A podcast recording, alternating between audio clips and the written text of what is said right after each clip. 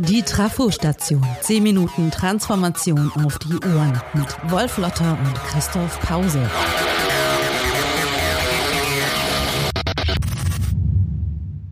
Dreht euch nicht um. Der Golem geht um. Dieser Spruch stammt aus dem Prag des 16. Jahrhunderts.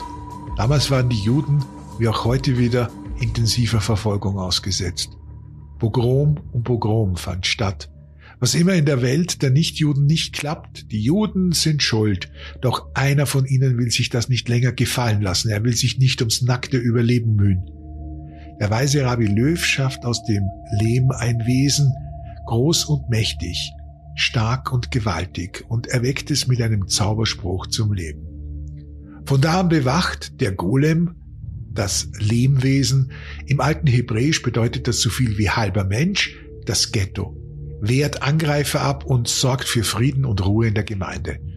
Doch das Wesen, geboren aus der Not und geschaffen als Waffe gegen die Feinde, richtet sich auch gegen die eigenen Leute. Und so muss der Rabbi Löw den Golem wieder in den Griff kriegen, unter Kontrolle. Das geschieht so, wie er ihn zum Leben erweckt hat, durch eine Formel. Der Golem wird heruntergefahren. Diese alte Legende aus Prag ist eine ewige Geschichte. Lange bevor die Informatik zu einer führenden Technologie wurde, beschreibt sie, was zu tun ist. Wenn Gefahr droht, wehre dich mit dem Kopf. Innovativ. Die Zauberformel ist ein Code. Rabbi Löw konnte, was andere nicht können. Er ist der Master, der Golem sein Werkzeug. Die Rollen sind klar verteilt. Intellektuelle Überlegenheit. Natürliche Intelligenz. Wissen ist Macht. Wie weit sind wir heute davon entfernt? 200 Jahre nach der Golem-Legende übernehmen Ökonomen und Naturwissenschaftler in der industriellen Revolution die Macht. Maschinen und Systeme sind viel schneller, als es Menschen je sein können. Maschinenstürmer zertrümmern damals zu Beginn des 19. Jahrhunderts mit Vorschlaghammern die ersten industriellen Webstühle und Maschinen. Geisteswissenschaftliche Intellektuelle, die mit Priestern lange als die Weltversteher und Deutungshoheitbesitzer agiert haben, reagieren eingeschnappt und gekränkt auf die Transformation.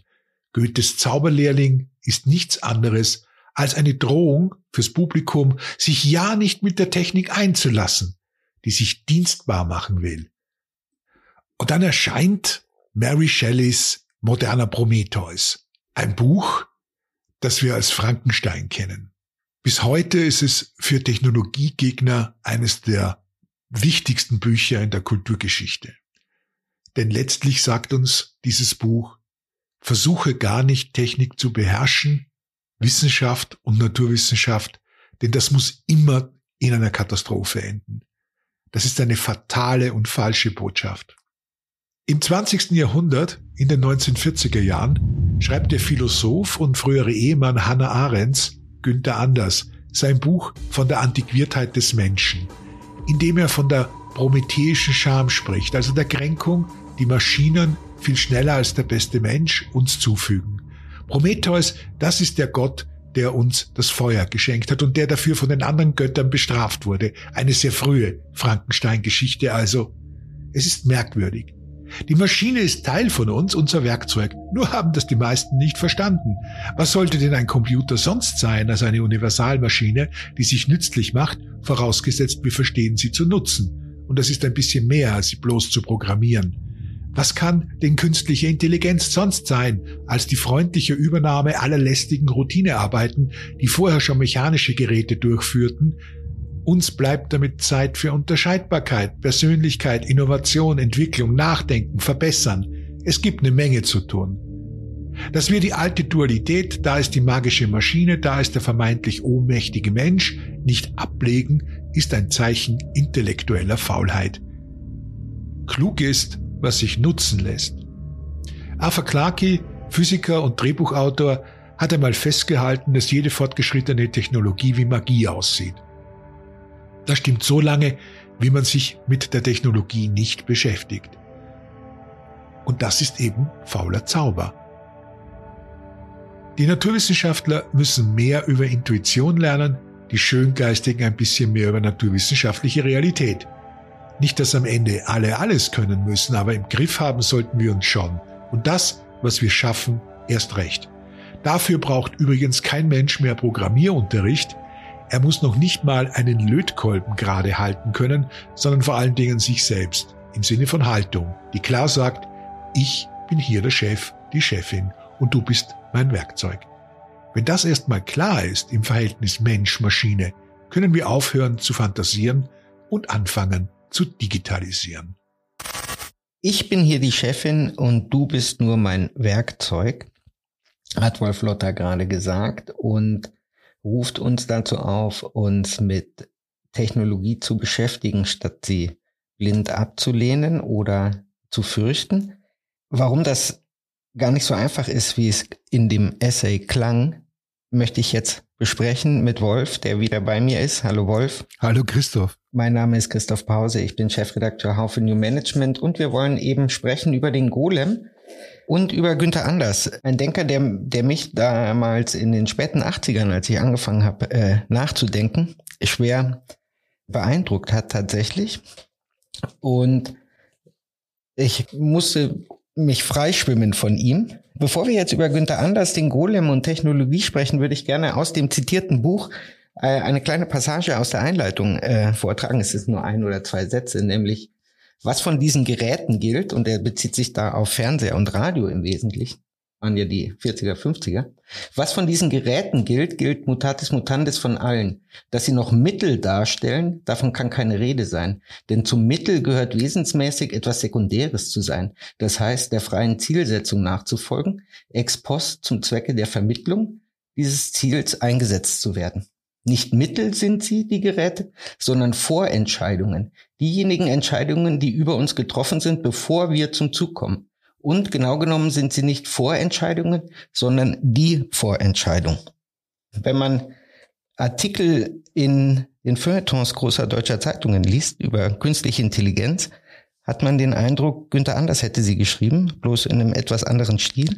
Denn dort ist in der Regel davon die Rede, dass sie nur eine Gefahr ist und alles bedroht, wofür wir Menschen stehen.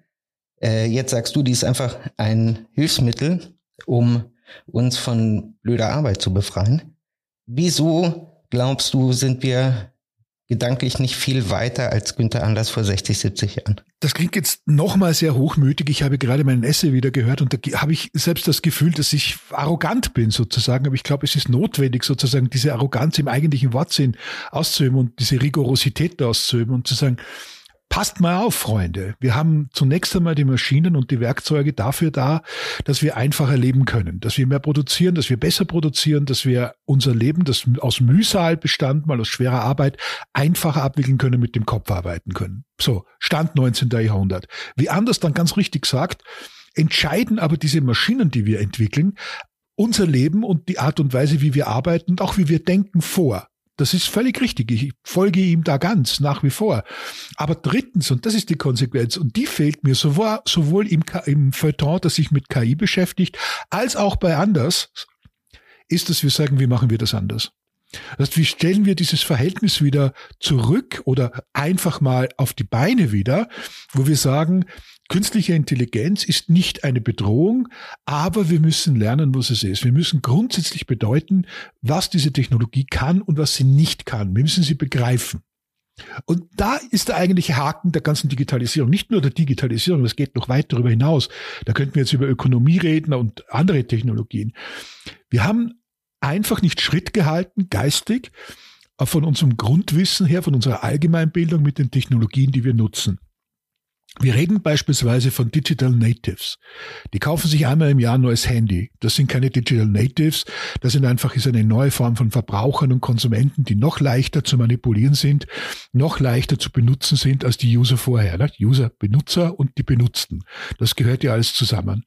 So, und der nächste Schritt wäre, dass man lernt, den Umgang gestalterisch mit diesen Dingen zu machen. Das heißt, dass ich die Computer so nutze, dass ich die Netze so nutze, dass ich die KI und die ganze Produktionstechnik so nutze, dass sie mir bewusst nützt. Dazu muss ich mal wissen, womit ich es zu tun habe. Also keinen faulen Zauber mehr. Und diesen Schritt geht man nicht, weil es sozusagen fürs Feuilleton oder auch für anders Epigonen, wenn ich das so sagen darf, einfach Das bessere Geschäftsmodell ist, Technik zu kritisieren, weil es genug Leute gibt, die nichts davon verstehen. Was wir so machen müssen, ist wieder den Zusammenhang zwischen dem, was diese Technik kann, diese Blackbox entzaubern und dem, was wir eigentlich brauchen, herstellen. Das ist äh, Grundwissen der Digitalisierung. Und wenn wir das nicht tun, passiert in Sachen Digitalisierung nichts. Wir haben nur digitale Verbraucher zurzeit. Wir haben aber viel zu wenige digitale Gestalter. Und das überlassen wir den Plattformen, das überlassen wir den großen Konzernen. Und deshalb stecken wir da auch so im Schlamassel. Ist das eine Frage, die, die, die in den Schulen geklärt werden kann oder? Überall. Überall. Überall. Also ich meine, weil äh, du und ich, wir sind ja nicht mehr in dem schulpflichtigen Alter. Also was, was verlangt uns das ab als, als Menschen? Das verlangt uns ab, dass wir hinterfragen, wie einfach wir es uns machen. Das ist leider wieder das alte Thema, das sich durch die Trafostation immer wieder zieht. Wie einfach machen wir das? Wir haben vor kurzem mal darüber nachgedacht, was eigentlich passiert ist seit den 80er Jahren. Ja, in den 80er Jahren verbreitet sich der Personal Computer. Das ist die Voraussetzung dafür, dass es später sowas wie das Internet gibt. Weil wenn du keine Maschine hast, dann kannst du natürlich nicht ins Netz gehen. Und auf einmal ist der Computer da für Menschen wie du und ich. Ja, nicht mehr nur für Informatiker, sondern man kann sich das kaufen. Man beschäftigt sich mit Computer. Sie werden massenhaft eingesetzt und verkauft. Das große Ziel damals war, den Computer so zugänglich wie möglich zu machen, so einfach wie möglich, ja. Also diese Mensch-Maschine-Schnittstelle so zu gestalten, dass ich mich überhaupt nicht bemühen muss, das zu können. Und das haben wir heute. Also wenn du so ein Smartphone nimmst, na, funktioniert immer noch nicht alles wirklich so gut, aber das meiste davon ist idiotensicher. Und vielleicht ist das genau das Problem. Es soll nämlich nicht idiotensicher sein, denn wenn alles idiotensicher ist, haben wir am Schluss nur Idioten, die nicht wissen, was das ist, sondern es nur benutzen. Das ist unser Kernproblem. Wir müssen parallel dazu eine Grundbildung haben, zu sagen, warum haben wir überhaupt eine informatische Revolution? Warum digitalisieren wir? Und das unterbleibt. Man digitalisiert, weil man digitalisieren kann. Und das genügt natürlich nicht. Und wenn die Kultur und die Menschen, der Bildungsstand da nicht mitgehen, wenn das nicht in den Unternehmen auch kommuniziert wird, wenn nicht auch das in Gesellschaft, in allen Medien kommuniziert wird, und das ist nicht der Fall, dann stecken wir fest und geraten eben in diese Lagen, wo wir sagen, wir haben nach wie vor diese große Angst davor, vor dieser Technologie. Es ist möglich, dass jeder abergläubische Depp sozusagen Digitalisierung kritisiert. Es ist nach wie vor der große Sündenfall. Wir dürfen nicht vergessen, in unserem religiösen Vermächtnis über mindestens 2000 Jahre haben wir diese, diesen, diesen Mechanismus eingebaut, versuche Gott doch nicht durch die Schöpfung. Das ist ja die Idee von Frankenstein. Das ist ja auch die Kritik vieler moderner, vermeintlich fortschrittlicher Technikkritiker. Man darf das gar nicht, sonst wird man bestraft. Und dann hat man diese, diese, diesen ganzen Kladderadatsch mit äh, Technologiefeindlichkeit und die immer in Nichtgestaltbarkeit der Technologien geendet hat. Das ist ja auch heute so. Siehe Energiewende, siehe Transformation. Aber interessant finde ich das schon. Der Mensch, seit der Mensch ist, erfindet Dinge, technisiert sein Leben und die Welt um ihn herum.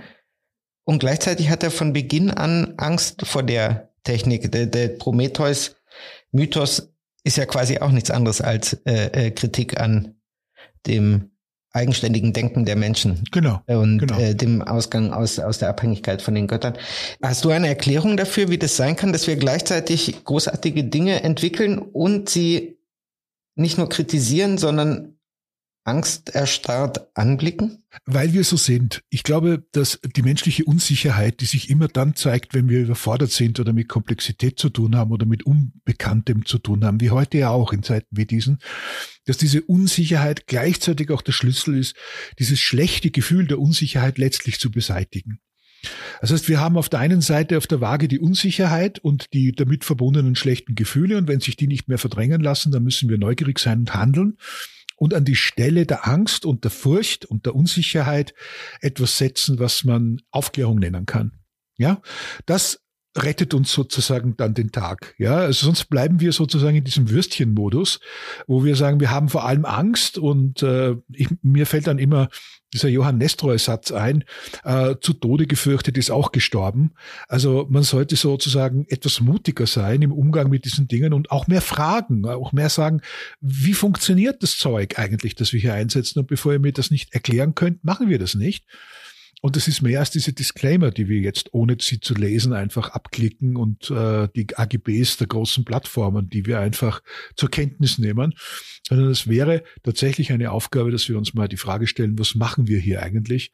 Was tun wir mit Computern? Was könnten die für uns tun, für unsere persönliche Entwicklung, für unseren Wohlstand, für unser Wohlbefinden, wenn wir zu dem Zustand zurückgehören, wir sind die Masters und das sind die Servants?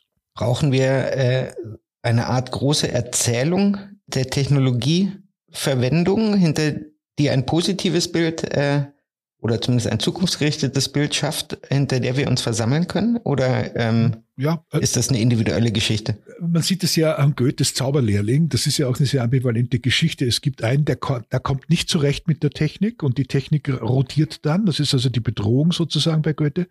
Und am Schluss gibt es aber jemanden, der weiß, wie man das Zeug abstellt, der den Code kennt. Und das ist der Chef. Ja, und wir müssen, wenn wir alle Chefs sein wollen, müssen wir den Code kennen. Das heißt, wir müssen in der Lage sein zu wissen, wie wir das Ding an- und abschalten. Das ist die eigentliche Erzählung. Und das, diese Erzählung heißt Überschrift Selbstbewusstsein im Umgang mit Technologie. Ja, es ist eigentlich immer die gleiche Geschichte. Wenn ich möchte, dass Dinge sich verbessern, muss ich zunächst einmal das Selbstbewusstsein haben, zu sagen, auch wenn es heute völlig absurd aussieht, dass ich das Ding beherrsche, ja, muss ich mich daran machen, es zu tun. Ich muss es versuchen. Ich muss versuchen, die Kontrolle über das zu erlangen und wo ich es nicht habe, schalte ich das Teil teilweise ab oder benutze es nicht und lerne den Umgang damit. Aber ich werde auf jeden Fall das immer als Werkzeug sehen und nicht als gleichberechtigten Partner.